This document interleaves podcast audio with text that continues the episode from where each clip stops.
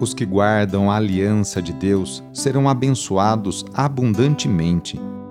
Nesta oração, busquemos mais uma vez a face do Senhor e a força para viver em sintonia com seus planos a nosso respeito.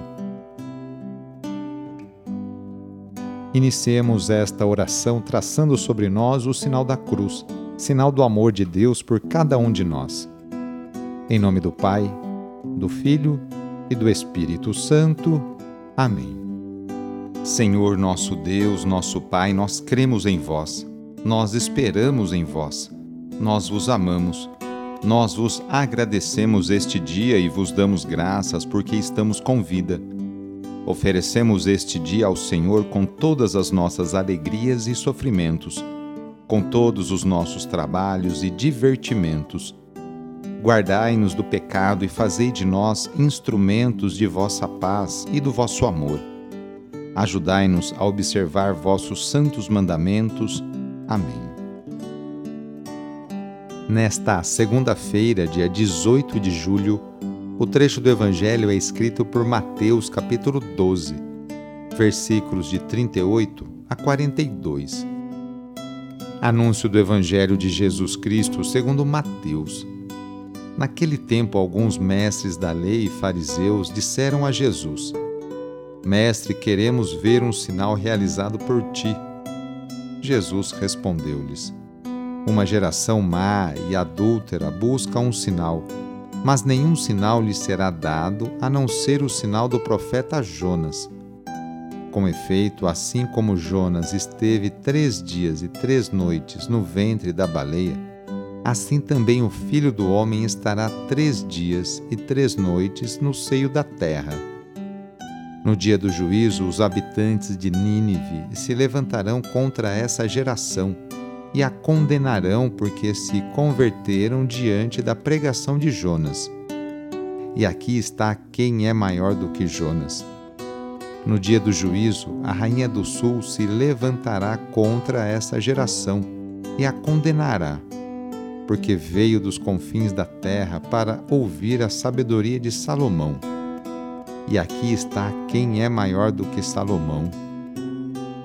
Palavra da Salvação. As autoridades religiosas e políticas, doutores da lei e fariseus, desejam ver algum sinal realizado por Jesus pedido deles é mais uma provocação do que um motivo para acolher sua mensagem. O Mestre rejeita o pedido e os inclui numa geração malvada e adúltera. A seguir, faz alusão ao profeta Jonas e à sabedoria de Salomão, para dizer que ele é profeta superior a Jonas e rei mais sábio que Salomão. Os gentios têm mais sensibilidade e aderem mais facilmente a Deus que essa geração. Mesmo Jesus tendo realizado vários sinais, as autoridades são incapazes de aceitá-lo. Jesus rejeita milagres e espetáculos como caminho para provocar a fé. Esta antecede o milagre. As palavras do Mestre são dirigidas também a nós, hoje, eu e você, que muitas vezes exigimos sinais extraordinários de Deus para fortalecer nossa fé e acreditar nele. Iniciando a semana, nos colocamos nas mãos de Deus. Colocamos também nossas alegrias, dificuldades e conquistas. Agradecemos juntos a Deus as oportunidades que Ele nos concede para praticarmos o bem e a justiça no cotidiano Invoquemos neste dia a bênção sobre o ambiente de trabalho, por intercessão de São José, esposo de Maria e padroeiro de todos os trabalhadores, rezando. Ó Deus, nosso Pai, eis-nos aqui para iniciar uma nova semana de trabalho e exercer nossa profissão com dignidade e amor. Oferecemos nosso suor, lutas, alegrias e dores Agradecemos pelo emprego e pelo pão de cada dia.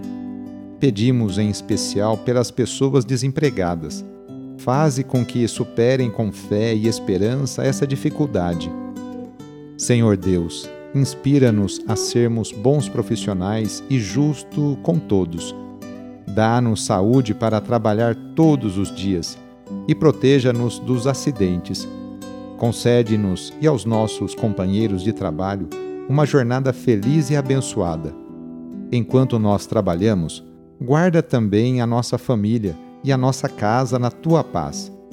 Tu, que és o mestre de todas as profissões, derrama a tua bênção sobre todos nós, trabalhadores, e pedimos a poderosa intercessão e proteção de Sua mãe, Maria Santíssima, e de seu pai adotivo, São José.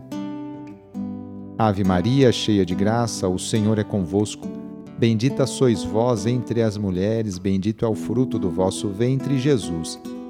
Santa Maria, Mãe de Deus, rogai por nós, pecadores, agora e na hora de nossa morte.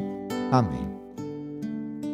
Rezemos juntos agora a oração de São Francisco de Assis, pedindo a paz e pedindo que eu e você sejamos instrumentos dessa mesma paz.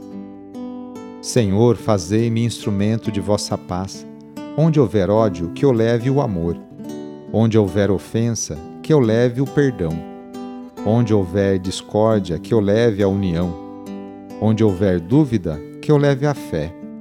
Onde houver erro, que eu leve a verdade. Onde houver desespero, que eu leve a esperança. Onde houver tristeza, que eu leve a alegria. Onde houver trevas, que eu leve a luz. Ó Mestre, fazei que eu procure mais consolar que ser consolado, compreender que ser compreendido, amar que ser amado, pois é dando que se recebe, é perdoando que se é perdoado e é morrendo que se vive para a vida eterna. Amém. A nossa proteção está no nome do Senhor, que fez o céu e a terra.